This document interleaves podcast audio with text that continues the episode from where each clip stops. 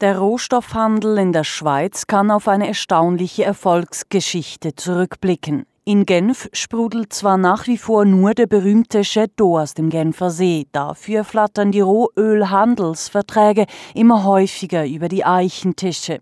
Vor einigen Jahrzehnten noch ein verschlafenes Nest, steht das Erdölhandelszentrum Genf laut Experten inzwischen davor, London vom Spitzenplatz zu vertreiben trotz der wachsenden Konkurrenz aus asiatischen Staaten wie Singapur oder Dubai. Wichtigster Grund für die Anziehungskraft der Schweiz war und ist laut Oliver Klaassen die politische Stabilität der Schweiz. Klaassen arbeitet bei der Nichtregierungsorganisation Erklärung von Bern und ist Mitautor vom kürzlich erschienenen Buch Rohstoff, das gefährlichste Geschäft der Schweiz. Diese Firmen kommen in die Schweiz oder kamen in die Schweiz und äh, haben sich hier angesiedelt, weil es ein äh, Smart Mix, wie sie das nennen, äh, von Standortfaktoren gibt, die äh, die Schweiz besonders attraktiv machen für diesen Sektor. Vor allem anderen politische Stabilität, der Tatbestand äh, sicher auch historisch auf jeden Fall äh, relevant, dass die Schweiz natürlich lange kein UN, also UNO-Mitglied war und entsprechend Sanktionen und dergleichen von der Schweiz aus operierenden Unternehmen nicht so eine Rolle gespielt haben. Dazu kommt natürlich das Steuerprivileg, die also internationalen Vergleich relativ äh, moderaten Gewinnsteuern und vor allen Dingen eben die Steuerpäckchen, die die Kantone, die diese Firmen ansiedeln, für diese Firmen speziell schnüren.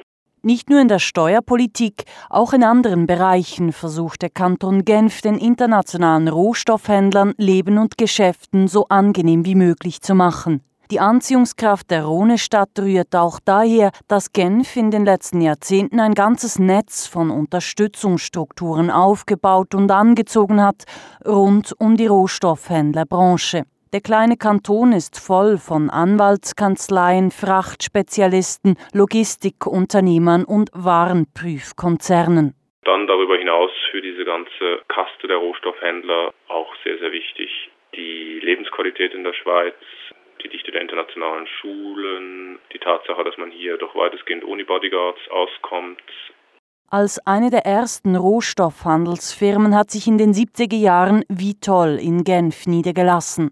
Die weitgehend unbekannte Vitol-Gruppe ist laut Oliver Klaassen der aktuell umsatzstärkste Konzern der Schweiz, mit einem Jahresumsatz dreimal so hoch wie der vom Nahrungsmittelkonzern Nestle. Auf Vitol folgten andere Firmen wie Mercuria oder Gunvor, um von hier aus russisches Öl weltweit zu vertreiben.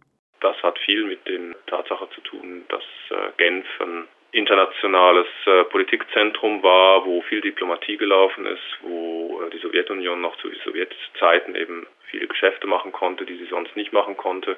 Das kommt aus dieser Tradition, dass sich eine ganze Reihe von heute sehr potenten Ölhandelsgesellschaften in Genf angesiedelt haben. Hat auch damit zu tun, dass sich viel russische Finanzoligarchie in und um Genf angesiedelt hat.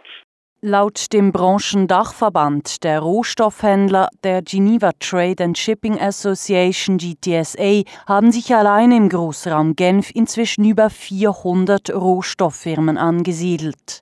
GTSA wurde auf Initiative der größten Handelsfirmen gegründet, um die Öffentlichkeitsarbeit zu verbessern. Ein anspruchsvolles Unterfangen in einer Branche, die für ihre Verschwiegenheit bekannt ist. Wieso man diese Firmen nicht kennt, hat ganz maßgeblich damit zu tun, dass das Geschäftsmodell und Teil des Geschäftsmodells ist die Diskretion und es wie eine Art Wettbewerb unter diesen Firmen gibt, wer am wenigsten Schlagzeilen produziert.